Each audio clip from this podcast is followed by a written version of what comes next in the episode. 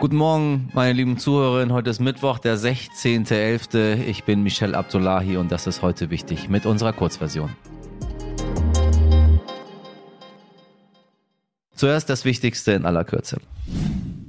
Wir beklagen uns ja gerne darüber, wie behäbig die deutsche Verwaltung ist und dass Großbaustellen sich oft verzögern. Deutschland kann aber auch schnell sein, zum Beispiel bei der Energieversorgung. Gestern wurde in Wilhelmshaven der erste Anleger eröffnet, der Flüssiggas aufnehmen kann. Ja, ja, ja, das erste LNG-Terminal. Gleichzeitig sagte der Netzagenturpräsident Klaus Müller, dass die deutschen Gasspeicher zu mehr als 100 Prozent gefüllt sind. Mehr als 100 Prozent. Klaus Müller, wie geht das? Ja, weil sich die Prozentangaben der Gasfüllstände auf das Arbeitsgasvolumen beziehen, nicht auf die physikalischen Grenzen der Speicher. Man lernt nie aus und gute Nachrichten am Morgen sind doch immer mal schön.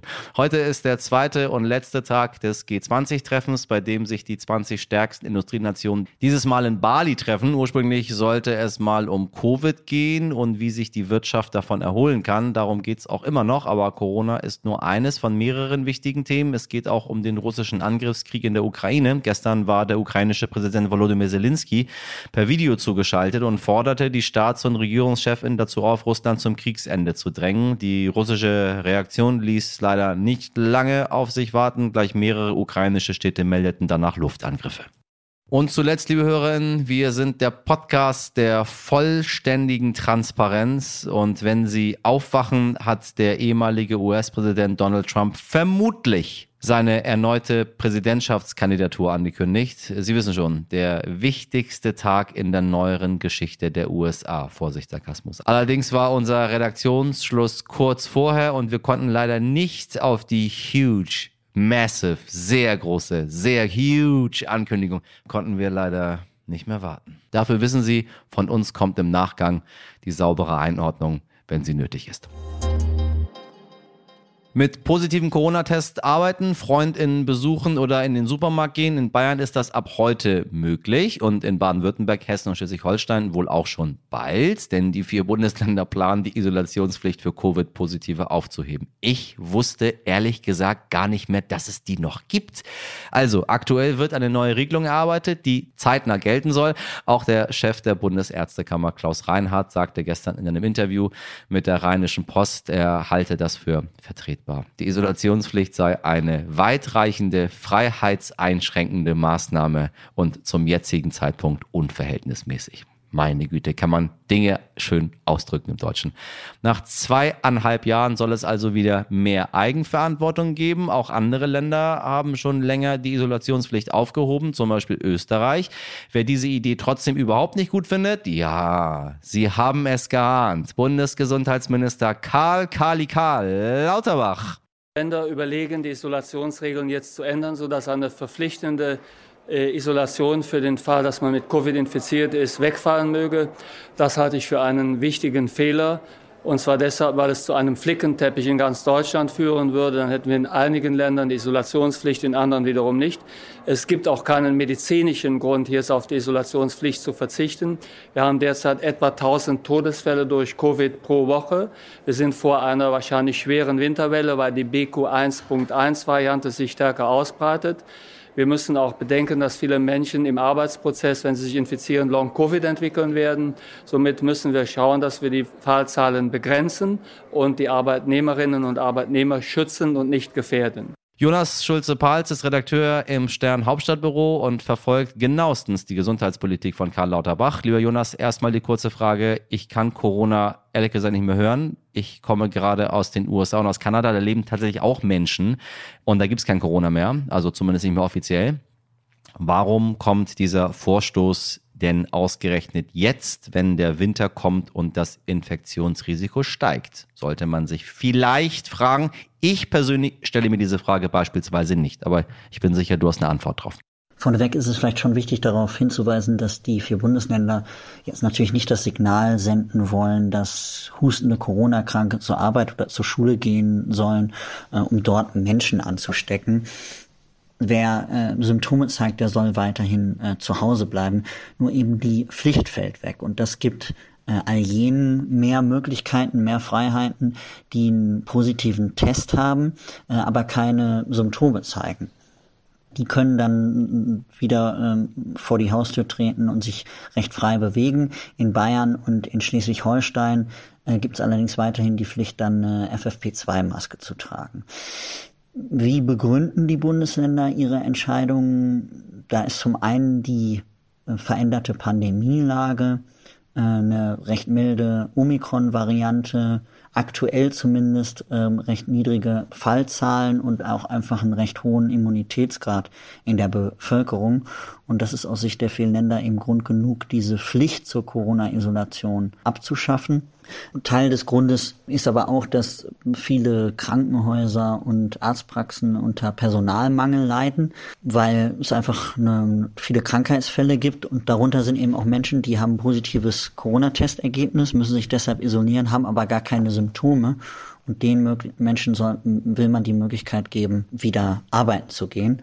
Eine Rolle spielt aber sicherlich auch, dass die Stimmung in der Bevölkerung gerade eher so ist, dass ja, wir Corona überwunden haben ähm, und es dementsprechend auch möglicherweise politisch opportun ist, die äh, Isolationspflicht dann abzuschaffen. Was aber ganz interessant ist, in der Umfrage von Infratest DIMAT hat sich die Mehrheit äh, dafür ausgesprochen, der, der Befragten die Isolationspflicht beizubehalten. Danke für die Einordnung, lieber Jonas. Trotz dieser Lockerung ruft übrigens auch der Deutsche Hausärzteverband dazu auf. Wer krank ist, bleibt bitte zu Hause, egal ob Covid, Erkältung oder grippaler Infekt.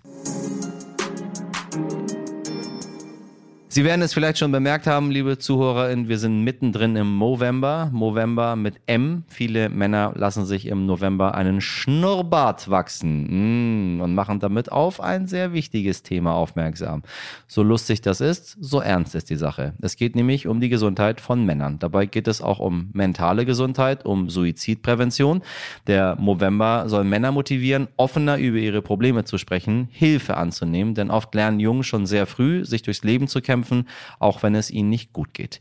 Deshalb ist unser heutiges Thema eines, das zwar augenscheinlich häufiger bei Mädchen auftritt, unter dem Jungen aber genauso leiden und bei dem wir nicht wegschauen dürfen. Es geht um Selbstverletzungen bei Jugendlichen. Mein heutiger Gast, der Kinderpsychiater Dr. Oliver Diersten, sagt, dass Selbstverletzung viele Ursachen haben kann, aber sie ist immer ein Ausdruck von seelischem Schmerz. Ich habe ihn gefragt, wie sich der bei Jungen und Mädchen äußert, wie Eltern reagieren können und wie Kinder da wieder rauskommen. Bevor es gleich losgeht mit unserem Gespräch, der kurze Hinweis, wenn Sie sich mit diesem Thema nicht wohlfühlen, dann ist das vollkommen in Ordnung und dann schalten Sie bitte einfach ab. Und wenn negative Gefühle bei Ihnen aufkommen und Sie gerne mit jemandem sprechen möchten, gibt es Stellen wie die Telefonseelsorge, die Sie jederzeit erreichen können unter 0800 111 0111. Guten Tag, Herr Diersen, ich grüße Sie ganz herzlich. Ja, guten Tag, hallo. Wir hatten ja schon mal in Folge 194 das Vergnügen. Damals ging das äh, um das Thema, wie Eltern ihren Kindern durch die Pandemie helfen können. Äh, jetzt haben wir ja vielleicht quasi auch ein bisschen Anschlussthema, aber auch Erweiterung. Ähm, wir reden über Selbstverletzung bei Kindern und Jugendlichen. Äh, ich habe noch nicht jemanden kennengelernt, äh, der, der, ganz deutliche Male auf den Armen hatte. Dann habe ich ihn drauf angesprochen und dann hat er mir seine Geschichte erzählt. Äh, jetzt die Frage an Sie, warum verletzen sich Kinder und Jugendliche selbst? Welche Ursachen kann das haben? Selbstverletzung ist natürlich ein Thema, was ähm, sehr unter die Haut geht im wahrsten Sinne des Wortes. Das ist gar nicht so leicht, jetzt ähm, so ganz griffige Ursachen zu haben, weil es nämlich sehr weit gefasst ist.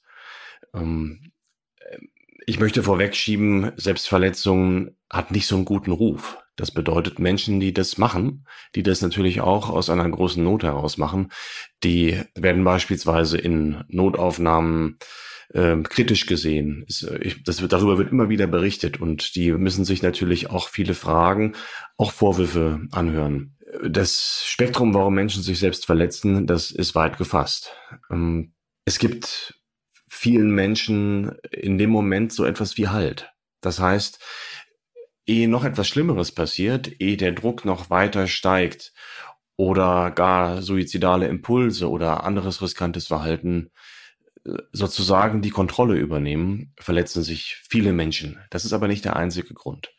Also es gibt beispielsweise Menschen, die sagen, ich leide innerlich so stark, ich, ich spüre erst, wie sehr ich leide oder ich kann das erst sozusagen dinglich verstehen, wenn ich auch die Haut bluten sehe.